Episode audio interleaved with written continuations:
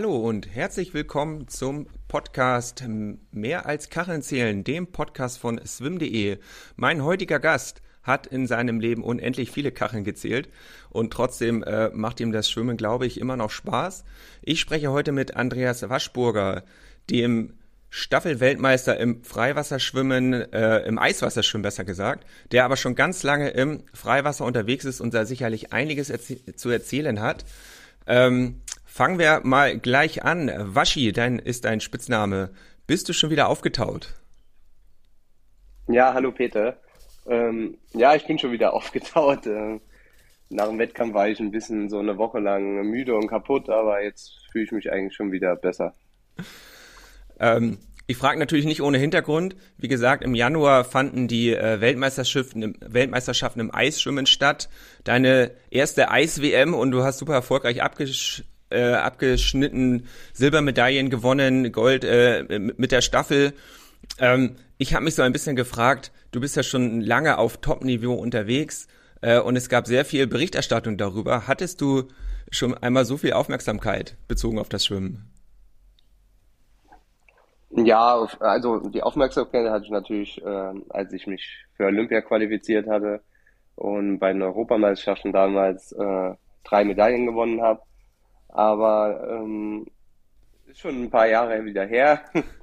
ähm, und die Aufmerksamkeit war jetzt schon fürs Eiswasser schon äh, sehr groß.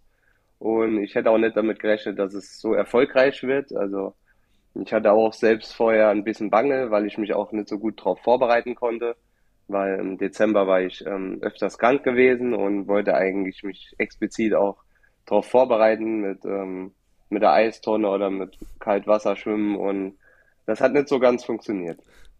Vielleicht kannst du ein paar Sätze zu diesem Wettkampf sagen. Wie kalt ist das Wasser und wie, lauf, wie läuft so ein Wettkampf ab? Also das Wasser hat ähm, drei Grad.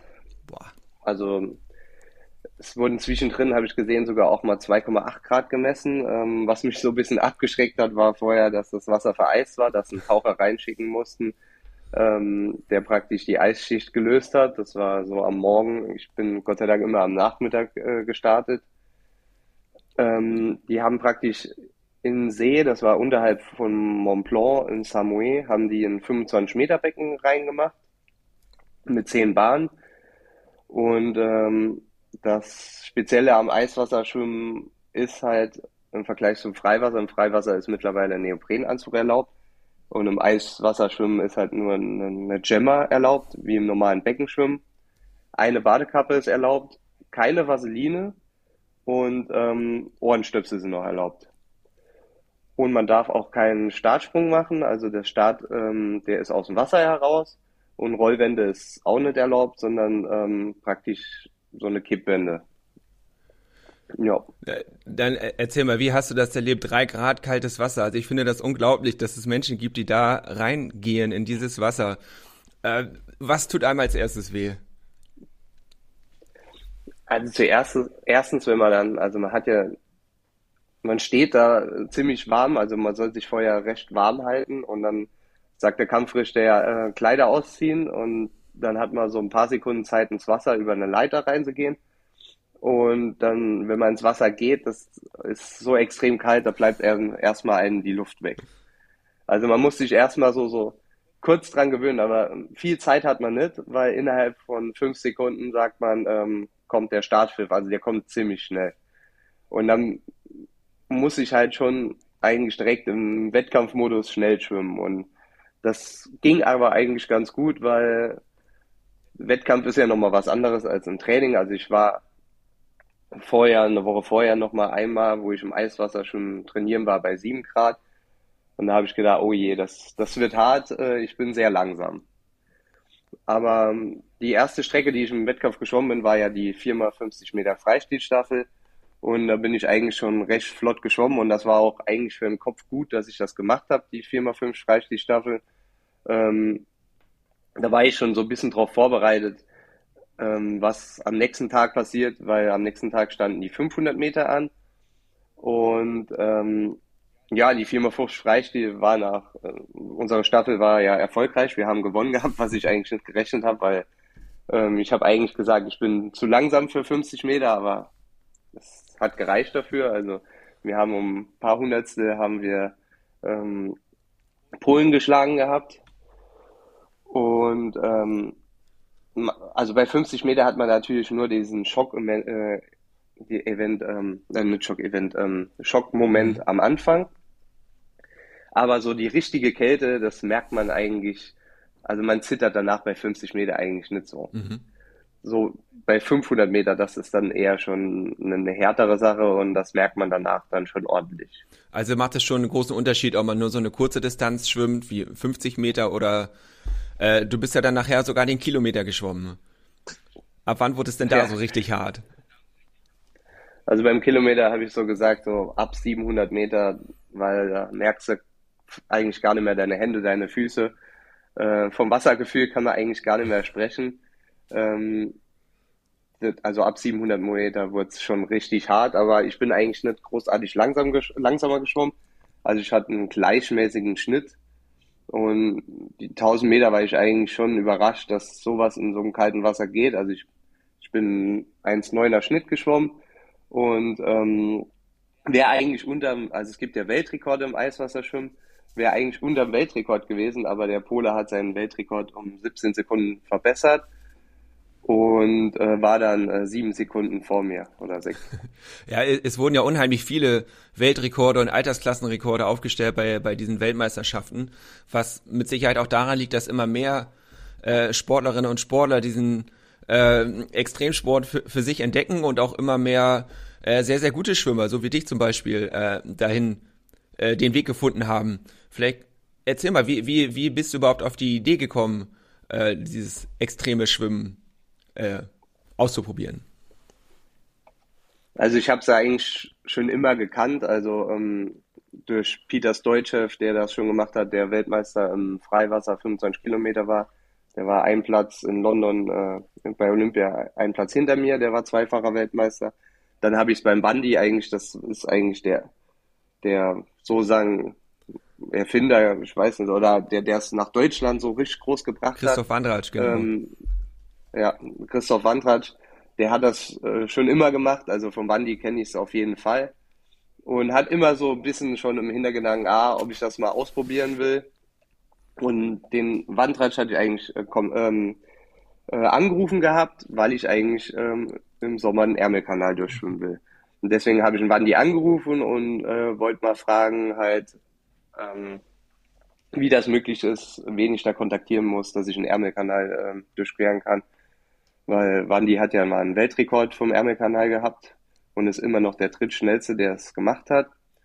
Und ähm, beim Ärmelkanal kommt es ja auch auf die Kälte an.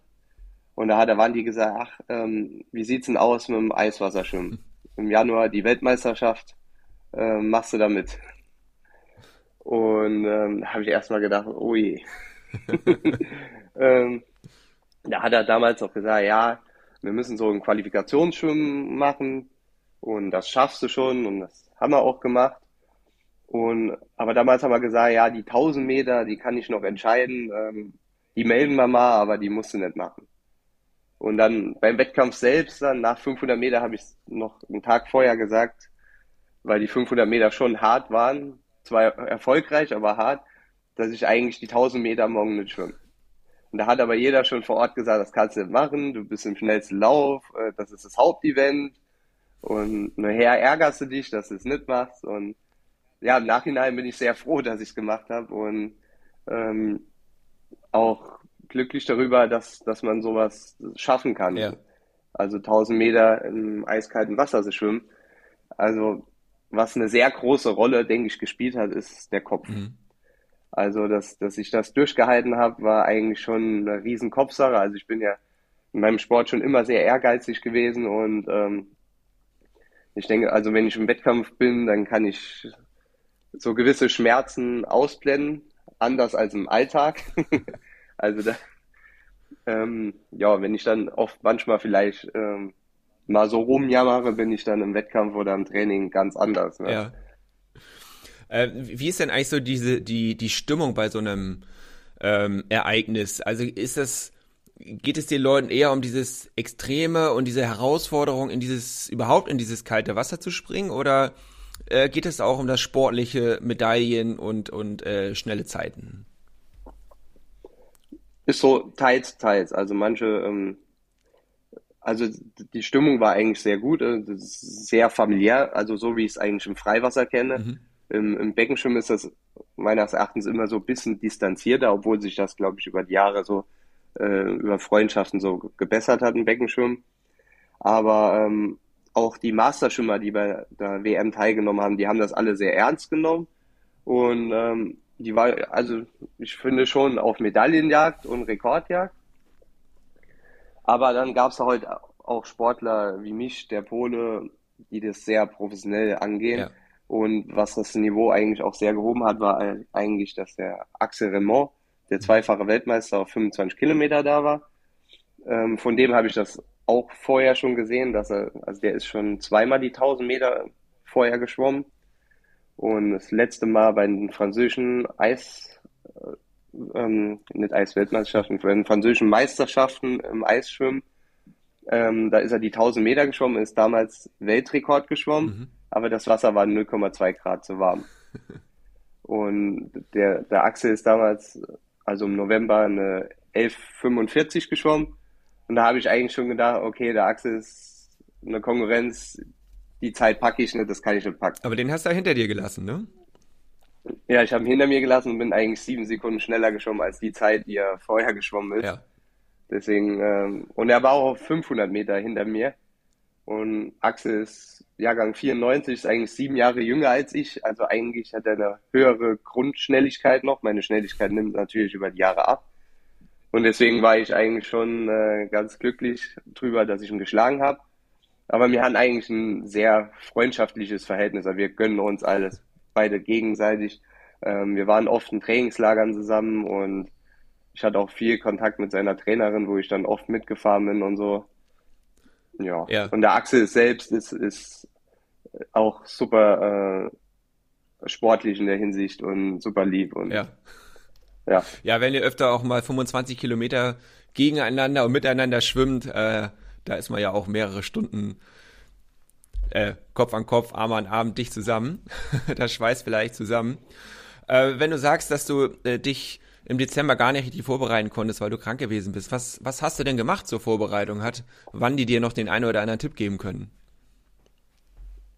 Also so fürs Eis war, also ich konnte trainieren halbwegs, also hat dann mal so ein, zwei Tage, wo ich dann krank war.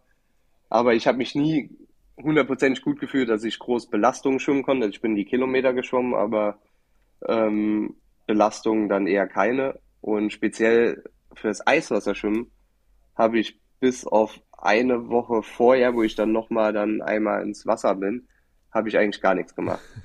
Okay. Also eigentlich total kontraproduktiv und ich war auch eigentlich kurz davor, das abzusagen. Ja. Also ich habe mir noch vorher nochmal Blut nehmen lassen, äh, ob ähm, ich Entzündungswerte im Körper habe. Die Ärztin hat mir eigentlich, ich hatte keine Entzündungswerte im Körper gehabt, aber die Ärztin hat mir eigentlich abgeraten davon und hat gemeint, ich liege danach total flach. Ähm, aber im Endeffekt bin ich ja dann hingefahren, was eigentlich eine gute Entscheidung war und ist ja auch gut gelaufen. Aber ähm, ja, wie gesagt, hätte, mir, hätte mich ja eigentlich müssen besser darauf vorbereiten und ich denke, der Kopf hat da eine große Rolle gespielt und vor allem das jahrelange Schwimmen im Freiwasser. Also ich bin ja über 50 Weltcups geschwommen und früher war kein Neoprenanzug erlaubt. Mhm. Und wir hatten teilweise dann Temperaturen von 16 Grad, wo ich 10 Kilometer schwimmen muss. Natürlich ist das was komplett anderes, aber das hat ja auch über die Jahre abgehärtet. Ja. Ich also ich würde ich, in, normal, in einen normalen Person würde ich eigentlich nicht raten, jetzt 1000 Meter im Eiswasser zu schwimmen. Ja. Ich, ich erinnere mich auch, äh, ich hatte schon mal mit dir gesprochen, als du die Neoprenanzüge eingeführt wurden. Und da warst du auch sehr, sehr skeptisch damals, weil du eigentlich, so habe ich das im Kopf, in der Meinung warst, nein, als, als Freiwasserschwimmer geht's eben auch darum, mit den Bedingungen klarzukommen, ob es jetzt äh, warm ist oder auch sehr, äh, sehr kalt. Wobei wir da natürlich noch von, du hast es gesagt, 15, 16 Grad sprechen, jetzt nicht von 5 Grad und noch weniger. Ähm, aber dass du da eigentlich dafür warst, ähm, ohne Neoprenanzüge zu schwimmen und dann gehört das eben dazu, dass man sich auch auf solche Bedingungen vorbereitet. Ne? Ähm, ja, der, mein, der Meinung bin ich eigentlich immer noch. Natürlich bei gewissen Temperaturen ist es unerträglich. Also 25 Kilometer in 16 Grad oder 15 Grad, das, das ist fast nicht möglich. Also ist möglich, aber es ist schon, das hält nicht jeder durch. Ja, wir wollen ja gleich noch über den Ärmelkanal sprechen. Also da, ich glaube, temperaturmäßig sind wir da schon, schon ungefähr angekommen. Aber du hast natürlich recht. Normalerweise, wenn man mit erfahrenen Eisschwimmern spricht, sagen die ja mindestens, ich sag mal, ein halbes Jahr Vorbereitung. Also, dass man eigentlich äh, ab dem Sommer möglichst mehrmals in der Woche äh, ins, ins Freiwasser springt und dann eben den, den Temperaturrückgang bis zum Winter mitmacht. Ne? Das ist ja sonst so, so die Empfehlung dafür. also wirklich äh, ganz großen Respekt, dass du da, äh, da reingegangen bist in dieses kalte Wasser und dann auch ohne äh, die großartige Vorbereitung. Ganz stark. Ja, also das, was die Eisschwimmer machen mit der Vorbereitung, das ist auch, denke ich, zu empfehlen. Ne? das, was ich jetzt gemacht habe, das war eigentlich eher untypisch, aber äh, es hat ja Gott sei Dank funktioniert. Deswegen. Ja. Sag mal, wo, wo würdest du jetzt diese Medaillen äh, in deinem, in deiner ja doch schon äh, längeren Karriere einordnen? Ne, du hast es angesprochen, du bist äh, bei Olympia geschwommen, bist damals Achter geworden in London, äh, hast im selben Jahr EM-Medaillen gewonnen. Ähm, welchen Stellenwert hat da diese Eis-WM? Also sie hat schon et etwas höheren Stellenwert für mich, aber natürlich kann ich es nicht vergleichen mit äh, Europa Europameisterschaftsmedaillen ähm, auf einer olympischen Disziplin mhm. oder äh, mit meiner Olympia-Qualifikation. Ähm, das ist natürlich was anderes und das Teilnehmerfeld ist beim Eisschwimmen natürlich schon begrenzter als ähm, auf einer olympischen Disziplin. Das ist natürlich klar. Aber dennoch ähm, finde ich, es haben so viele teilweise das Eis schon probiert, auch mit Peter Stoichev, der Olympiateilnehmer war, der Fünfter, nee, ich glaube, er war 2008 Fünfter bei Olympia und Neunter 2012, mehrfacher Olympiateilnehmer, mhm. Weltmeister 25 Kilometer. Und er war zweifacher Weltmeister ähm, im Eisschwimmen auf der 1000 Meter mit einer Zeit von ungefähr 12 Minuten 10. Und ich war jetzt einfach 30 Sekunden schneller. Ja. Und deswegen rechne ich mir es eigentlich schon sehr hoch an. Ne? Aber ja, bewerte jeden Erfolg einzeln und natürlich ist die Olymp also die Olympiateilnahme steht eigentlich überall. Ja. Nun, gibt es ja auch im Eis schon Bestrebungen, den Sport äh, olympisch zu machen. Zumindest wird das manchmal so, so berichtet, da auch vom äh, Präsidenten des äh, der International Ice Swimming äh, Association, so heißen sie ja richtig, Ram Barkai aus Südafrika. Ähm, der hat da ja richtig äh, große Ziele. Siehst du das irgendwo, dass äh, Eisschwimmen irgendwann winterolympisch werden könnte? Also das würde ich auf jeden Fall unterstützen. Das ist, das wird in die Winterolympiade, finde ich, sehr reinpassen. Und ja, es wäre sehr wünschenswert, wenn das irgendwann funktionieren wird. Nur ob ich das selbst noch miterlebe, glaube ich jetzt eher nicht. Also es wird mit Sicherheit dann noch ein paar Jahre dauern. Aber ähm, halte das durchaus für möglich und das war ja auch schon immer das Ziel. Den Rambakai konnte ich ja äh, in Samoa kennenlernen. Also ist auch ein krasser Typ, wenn du da siehst, dass er in der Antarktis einen Kopfsprung reinmacht. Und ähm, über ihn gibt es ja gewisse Dokumentationen und ich glaube mittlerweile ist er 65 Jahre alt und nimmt dann immer noch an Eisschwimmen teil und es ist auch schon ein harter Hund. Ja, also da tut sich ja auch einiges äh, in, in dieser Disziplin. Äh, dass du leicht verrückten Dingen nicht äh, ganz abgeneigt bist, hast du auch letztes Jahr in, in einem anderen, ganz anderen Rennen äh, gezeigt. Und zwar bist du 25 Kilometer äh, auf einer 50 Meter Bahn ganz alleine für dich geschwommen, aber auch nicht einfach nur vor dich hingeplätschert, sondern du musstest eine bestimmte Zeit schaffen, um dich für Europameisterschaften und Weltmeisterschaften zu qualifizieren. Ähm, wie, wie ist das abgelaufen und also äh, unvorstellbar, so eine lange Distanz und das ganz alleine im Becken zu machen. Äh, wie hast du das vom Kopf her durchgehalten? Ja, das war eigentlich was komplett anderes. Also man kann es eigentlich nicht mit 25 Kilometer äh, vergleichen, wenn du 25 Kilometer im, im Becken schwimmen musst. Und ähm, das, ich war eigentlich vorher schon sehr aufgeregt. Und in der Nacht vorher habe ich eigentlich schon gar nicht schlafen können. Also bis drei Uhr war ich wach. Und für solche Notfälle habe ich mir irgendwann, weil es gab schon wichtige Wettkämpfe, wo ich mit richtig schlafen konnte, ähm, Schlaftabletten besorgt und habe mir dann erstmal eine halbe Schlaftablette reingeworfen. Habe dann gerade mal noch mal eine anderthalb Stunden geschlafen und dann war ich wieder wach und dann habe ich die nächste Tablette, was eigentlich paar Stunden vorm Start eigentlich kontraproduktiv ist. Ne? Und habe dann insgesamt drei Stunden geschlafen gehabt. Und habe schon gedacht, als ich morgens aufgestanden bin, das, das packe ich heute nicht, äh, das müssen wir eigentlich verschieben, aber es gibt jetzt keinen Zurück mehr eigentlich. Also man musste ja für die Qualifikation einen Termin anmelden und ähm, ich war eigentlich schon am Ende dieser Zeitrange, wo ich das schwimmen konnte. Und deswegen musste ich das eigentlich durchziehen. Wir hatten extra, wir haben in Saarland eine mobile äh, elektrische Zeitnahme, die haben wir extra schon besorgt, die war extra aufgebaut für den Tag.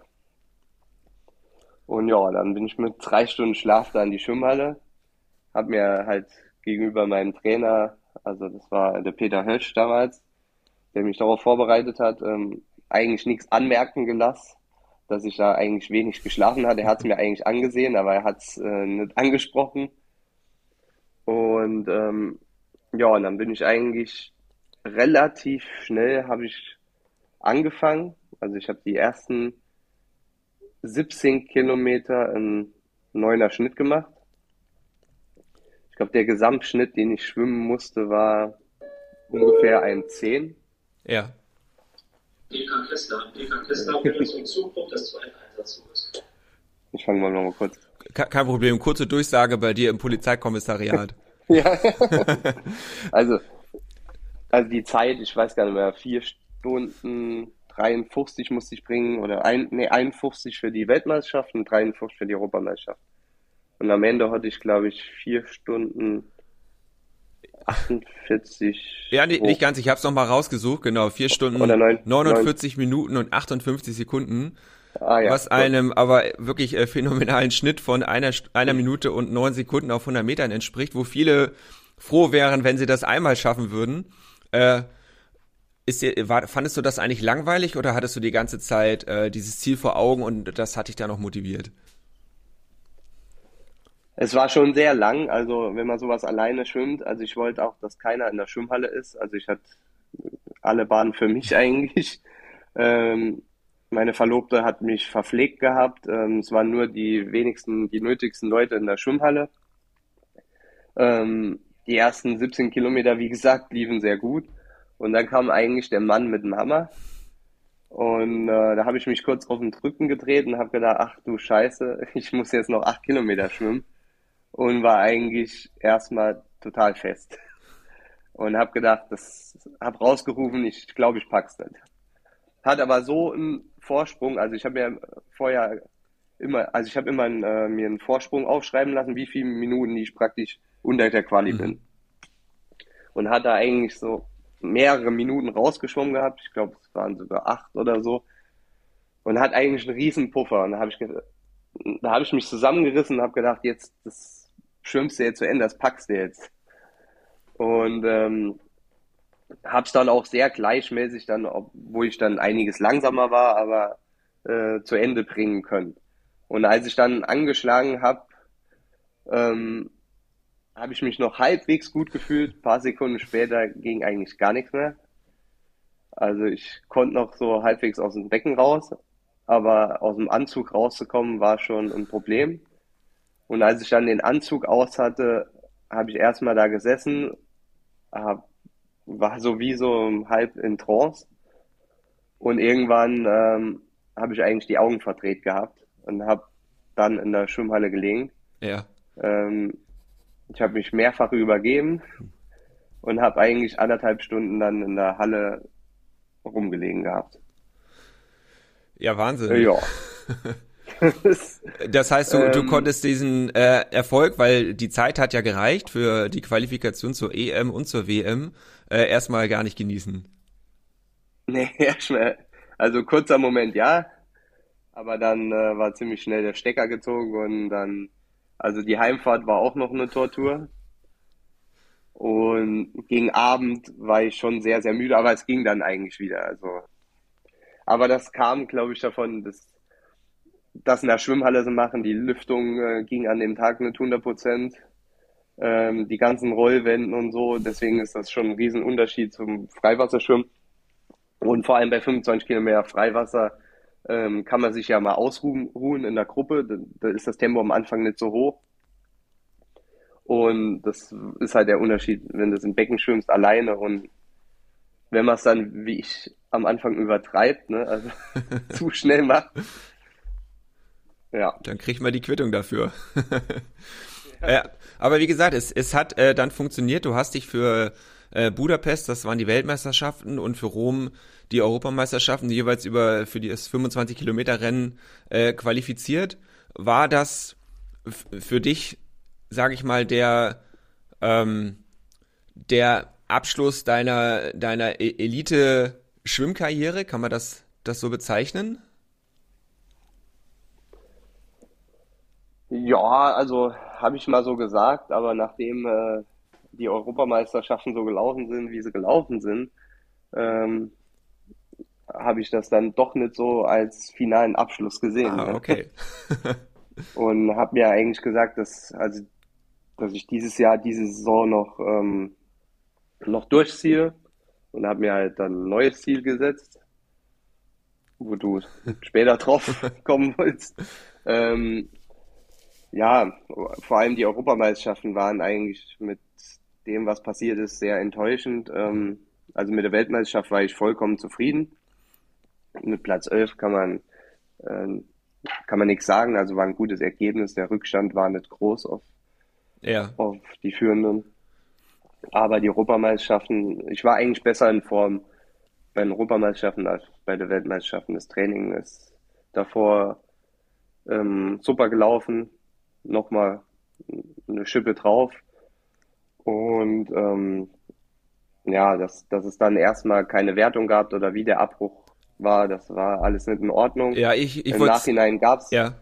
ja. Ich, ich wollte es kurz ansprechen, genau, das war das 25 Kilometer Rennen. Ich glaube, es wurde nach 17 oder 18 Kilometern abgebrochen. Es gab dann erstmal eine Wertung, aber es war alles sehr, sehr undurchsichtig und es hieß dann auch, dass einige Sportler wussten, dass nach der nächsten Runde Schluss ist und andere wussten es nicht, wenn ich das so richtig im Kopf habe. Ne? Das war ein bisschen enttäuschend dann für dich. Ja, die Italiener zum Beispiel, also das ähm, das ist ja deren Trainingsstandort genau dort. Die hatten gemeint, ja, sie hätten, ähm, die hätten das, also der italienische Trainer hat gemeint, er hätte das vermutet, dass das so kommen mhm. wird. Aber die Athleten hatten fünf Kilometer schon gar nicht mehr verpflegt. Das macht man bei 25 Kilometer gar nicht. Ja. Also ich bin mir sicher, die wären niemals angekommen, wenn das Rennen zu Ende geschwommen wird. Und ähm, deswegen war das schon sehr dubios. Und ich habe nie durch einen Kampfrichter erfahren, dass das Rennen abgebrochen wird oder wurde. Ja. Es war eigentlich der italienische Trainer, der mir gesagt hat, das Rennen ist vorbei. Mhm. Und ähm, das finde ich irgendwie krass. Es war auch kein Kampfrichterboot in meiner Nähe. Ich habe auch irgendwann abreißen lassen, weil die Italiener halt nicht mehr verpflegt haben und das, das Tempo sehr, sehr hoch gehalten haben. Das war eigentlich ein 10 Kilometer Tempo. Und das gibt es eigentlich bei 25 Kilometer dazwischen gar nicht. Ja. Der Axel Remor ist ja auch dann noch weiter geschwommen, der wusste auch nichts vom Abbruch. Und die drei Italiener sind ins Ziel geschwommen und haben alle ins, im Ziel angeschlagen. Mhm. Ähm, das, ja, es war alles irgendwie seltsam. Meine Verlobte war dabei und hat gemeint, ähm, die Fotografen haben schon bereit gestanden. Ähm, die italienische Familien haben schon die Sachen zusammengepackt. Und die Franzosen selbst, also sie hat bei der Familie vom Axel Remors gesessen. Die haben gesagt, was machen die hier? Wir wissen gar nichts, dass das jetzt abgebrochen wird. Ja. Und es gab auch im Endeffekt jetzt zwei Monate später oder drei Monate später ein Endresultat, das ich gar nicht überprüfen kann. Also ich war eigentlich der Meinung, dass ich Achter war und Ben Neunter. Im Endeffekt war ich jetzt Neunter und Ben Zehnter. Derjenige, der Achter war, ich glaube, der war nicht vor uns. Ähm, aber kann, kann, ich nicht nachvollziehen, mhm. weil es gibt keine Bilder. Angeblich haben sie das jetzt von den Fernsehbildern ähm, nachvollzogen. Aber am Wettkampfort habe ich damals gehört, ähm, sie haben vergessen, die Platzierungen zu, aufzuschreiben. Das hätte der Kampfrichter müssen machen. Ja. unabhängig davon, dass es komisch gelaufen ist, wie sie es abgebrochen haben. Ähm, und woher haben sie auf einmal diese Fernsehbilder? Die hätten sie doch damals auch vor Ort gehabt. Wo, woher kommt das auf einmal? Das ist schon irgendwie seltsam, weil es war auch weit und breit bei mir keine Sicherheit und kein Boot. Also es war schon sehr wellig. Ich meine, man konnte das Rennen abbrechen, aber ich war auch der Meinung, man konnte es auch zu Ende schwimmen. Ja. Und wenn man so einen Abbruch macht, soll man einfach richtig vorankündigen. Das haben sie nicht gemacht. Mhm. Äh, vielleicht kannst du, wie, wie, wie ist das überhaupt aus der Perspektive, gerade im Freiwasser, äh, die, die Sicht ist ja relativ begrenzt, man kriegt auch nicht alles mit, aber wie, wie läuft sowas ab oder wie sollte es ablaufen, dass man dann äh, so eine Durchsage dann auch wirklich mitbekommt, dass ein Rennen nach der nächsten oder übernächsten Runde äh, abgebrochen wird oder beendet wird? Dass zumindest mal ein Kampfrichterboot oder dass sie zwei Boote haben, an alle Leute vorbeifahren und äh, pfeifen. Man kann ja, man zeigt ja auch eine gelbe Karte an, mhm. äh, indem man die Nummer zeigt. Vielleicht könnte man eine spezielle Flagge entwerfen, letzte Runde oder aber die haben auch Tafeln, dass man zumindest mal ähm, schreibt, das Rennen wird abgebrochen oder wenn man einen Schwimmer anpfeift, dann reagiert der, der guckt ja, ja dann. Mhm. Und bei 25 Kilometer ist eigentlich schon die Zeit so da, dass man mit den Leuten kurz kommuniziert. Oder man hätte zumindest können die Trainer informieren. Also die deutschen Trainer wussten ja da auch nicht Bescheid. Dass die zumindest bei der Verpflegung sagen, jetzt bricht die letzte Runde an. Aber da war das Rennen eigentlich schon verfälscht, ja. indem die fünf Kilometer Tempo gemacht mhm. haben und vorne weggeschwommen sind. Das, ja. Ja, also es ist eine Vermutung, dass das alles komisch gelaufen ist. Der italienische Trainer Fabrizio sagt selbst, äh, das hat, also es war seine Vermutung, er hat da keine Informationen gehabt. Kann so sein, ja. aber na gut, auf jeden Fall, also. auf jeden Fall schon äh, recht enttäuschend aus deiner Sicht, was ich auch äh, voll und ganz nachvollziehen kann. Äh, aber du sagst, das hat trotzdem ein bisschen dazu geführt, dass du sagst, äh, du möchtest noch weitermachen. Das heißt, äh, ja. Also du hast vorhin schon mal einmal den Ärmelkanal angesprochen, über den ich gleich noch mit dir sprechen möchte. Oder heißt das, du möchtest auch, dieses Jahr gibt's ja nochmal äh, eine Weltmeisterschaft, möchtest du da äh, nochmal antreten? Also bei der Weltmeisterschaft haben sie ja leider die 25 Kilometer gestrichen. Stimmt. Deswegen ist das eigentlich dann als Option raus. Auf 10 Kilometer mache ich mir da eigentlich keine Hoffnung mehr. ja. Die Dichte in Deutschland ähm, riesengroß. Also Flo Weltbock wird das Ding mit Sicherheit rocken und dann gibt es noch Niklas Frach, Olli Clement, Rob Muffels, ähm, ja, mhm. so viele Athleten. Also allein die vier bin ich mir sicher, die können unter Top 10 der, der WM schwimmen. Haben sie alle schon bewiesen. Also Olli Clement jetzt noch nicht, aber ich denke, das ist die Zukunft auch im Freiwasser. Ja. Mhm. Stimmt. Deswegen ist also Olympia ist für mich kein Thema. Ja, ja, gut, dass du mich äh, daran erinnert hast, dass äh, äh, genau der Weltverband hat die 25 Kilometer aus meiner Sicht leider. Ich verstehe es auch nicht ganz, warum sie das äh, Rennen rausgenommen haben. Natürlich ist das äh, ein zeitlicher Aufwand, aber ähm, es ist ja trotzdem auch ja eine, eine, sehr große sportliche Herausforderung und für mich als äh, als Schwimmfan auch sind auch 25 Kilometer interessant. Ja, das finde ich schon schon sehr sehr schade. Ja, vor, vor allem ist das Freiwasserschwimmen ja von so längeren Strecken äh, wie Ärmelkanal oder überhaupt äh, 25 Kilometer entstanden. Ja. Und ähm, die Begründung zum Beispiel, dass wenig Athleten bei 25 Kilometer teilnehmen, das ist eigentlich Schwachsinn. Wir hatten, glaube ich, 24 Männer bei der Weltmeisterschaft in Budapest am Start. Ähm, teilweise waren 26, 27 am Start und im Vergleich die 15 Meter Freistil hat bei der WM auch nicht mehr Teilnehmer. Mhm. Das ist genauso.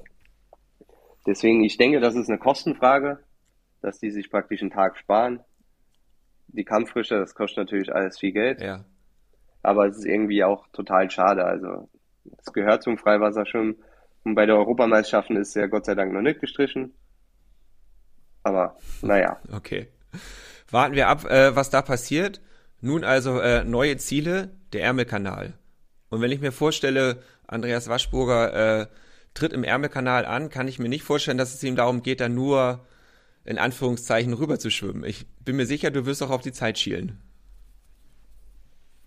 Ja, also das Hauptziel ist natürlich, dass ich einen Rekord breche. Ah, okay. Also der ist, also das ist mein Ziel. Ja. Ich will nicht einfach nur rüberschwimmen, dass, dass ich 34 Kilometer schwimmen kann. Das habe ich zwar noch nie gemacht, aber bin ich eigentlich völlig von überzeugt.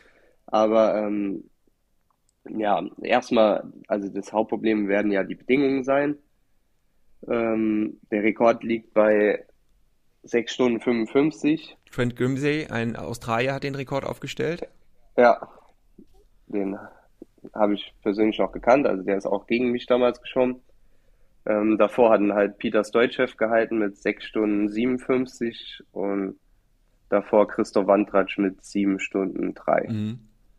Ähm, man muss halt schon sehr viel Glück mit den Be Bedingungen haben. Trent Grimsey, man kann es per GPS noch äh, nachschauen, wie es geschwommen ist, habe ich schon geschaut, hat halt eine perfekte Linie gehabt. Also gerade kann man eigentlich nicht schwimmen. Ja. Es gibt wenige, die im Wärmekanal halt so eine Linie geschwommen sind. Ähm, sowas braucht man natürlich, damit man einen Rekord bricht. Also ich habe keine Garantie, dass ich jetzt ähm, gute Bedingungen habe. Der Bootsführer entscheidet. Ich war jetzt im Kontakt mit dem Bootsführer, der praktisch alle drei, alle Top drei Leute ähm, begleitet hat. Das ist der Michael Oram. Mhm. Und ich habe auch jetzt schon eine Zusage für einen äh, Zeitraum. Das wird ähm, 23. August sein oder 22. so rum, für eine Woche. Und ähm, der Bootsfahrer, äh, der Bootsführer entscheidet dann auch halt dann, wann es losgeht. Ja. Ähm, aber genauere Infos, also muss ich mich noch mit dem Wandi unterhalten und mir Tipps, äh, Tipps holen. Und ähm, ja, Aber das ist Also ja das schon, ist schon ein, das ist ja schon eine sehr klare Ansage von dir. Die hat mich jetzt auch äh, etwas überrascht, dass du so sagst, nein, du gehst dahin, um diesen Rekord äh, zu knacken, 6 Stunden 55, du hast es angesprochen. Wie, wie weißt du, was für ein Schnitt, 100 Meter Schnitt zum Beispiel das, das ist? Ich habe das jetzt so, so schnell nicht ausgerechnet. Ja, es gibt eigentlich, ich habe im Internet geguckt, ähm, wie viele Kilometer es denn eigentlich genau sind. Ich habe da zwei Angaben gefunden. Einmal sind es 34 Kilometer, einmal sind es 32,3. Ja. Das weiß ich jetzt nicht, was ist eigentlich das Richtige. Ja, Da muss ich einen Bandi mal fragen. Ja. Also, wenn es die 34 Kilometer sind, sind es, glaube ich, ein 1,13er Schnitt. Mhm. Und wenn es die 32,3 sind, sind es 1,16 im Schnitt. Okay. Ähm, wie das auch mit den Strömungen ist, ob man Strömung, also die hat man mit Sicherheit von der Seite, weil ich sehe immer, dass die Leute dann abdriften. Ähm, ob die auch mal von hinten kommen und unterstützen oder von vorne, das, Ja. das weiß ich alles noch nicht. Dann muss ich mir noch genauere Informationen mitholen. Ähm, der Wandi hat mir auch schon zugesagt, dass er mich begleiten kann. Also ich habe einen Zeitraum genannt. Ähm, ich will ihn auf jeden Fall als erfahrenen Mann äh, dabei haben. Und ich finde das auch mega cool, dass er mich dabei unterstützt. Genau, du sagtest 32 oder 34 Kilometer, aber je nachdem, wie, wie die Strömung ist, wie die Gezeiten sind, äh, wird, die, wird ja auch gerne so in Kurven geschwommen, sodass äh, die Strecke noch mal ein paar Kilometer äh, länger werden kann. Aber ich vermute, auf all das bist du zumindest kopfmäßig schon so einigermaßen vorbereitet. Ja, also natürlich bin ich darauf vorbereitet, dass das passieren kann. Ähm, da ist natürlich der Rekord, also schon eine Gefahr, wenn die Bedingungen so schlecht werden, dass ich extrem abtreibe und dass das dann nachher rechnerisch zwei, drei Kilometer mehr sind, dann ist es eigentlich fast nicht möglich, den Rekord zu brechen. Aber trotzdem werde ich es versuchen und ich hoffe, dass ich gute Bedingungen habe. Das andere Problem ist natürlich die Kälte. Also was genau mich da erwartet, ähm, weiß ich noch nicht. Also es ist die Rede zwischen 16 bis 18 Grad. Mhm. Ich habe auch schon gelesen, dass welche 18 bis 19, 20 Grad hatten. Also ich hoffe, dass es sich um den Rahmen 18 bis 20 Grad dreht, dass das die Haupttemperatur ist. Ähm, das wäre auf jeden Fall machbar für mich, muss ich auf jeden Fall, aber da muss ich mich wirklich drauf vorbereiten, ähm, weil über fast sieben Stunden ähm, in 18 Grad oder so, das wäre, das ist auch schon eine Nummer. Also ich bin 25 Kilometer schon mal im normalen Freiwasseranzug bei 19 Grad geschwommen. Ähm, Ja, und vor allem die Kälte, das, das macht einen ja auch nochmal langsamer. Mhm.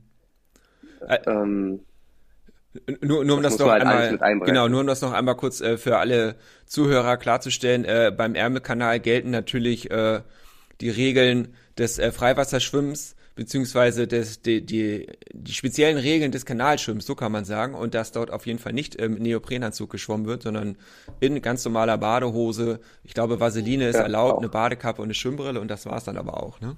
Also, ja, ein Freiwasseranzug ist auch nicht erlaubt. Ja. Wie du sagst, es ist eine, eine Gemma ist erlaubt, Vaseline ist erlaubt, Badekappe. Badekappen weiß ich nicht wie viel, aber ich denke nicht, dass ich zwei Badekappen anziehe. Das ist über so einen längeren Zeitraum. Aber beim Eiswasserschwimmen war übrigens auch nur eine Badekappe erlaubt. Da dachte ich auch vorher, es sind zwei. Nun muss man ja für Ja, den Ärmelkanal auch äh, so einen so einen Kälteschwimmen vorher absolvieren. Muss man das als, ich sag mal, prominenter Schwimmer, der du ja durchaus bist, auch äh, ablegen, diese, diese Prüfung, oder reicht da vielleicht sogar so ein, so ein Eis, eine Eisschwimmmedaille von der Weltmeisterschaft?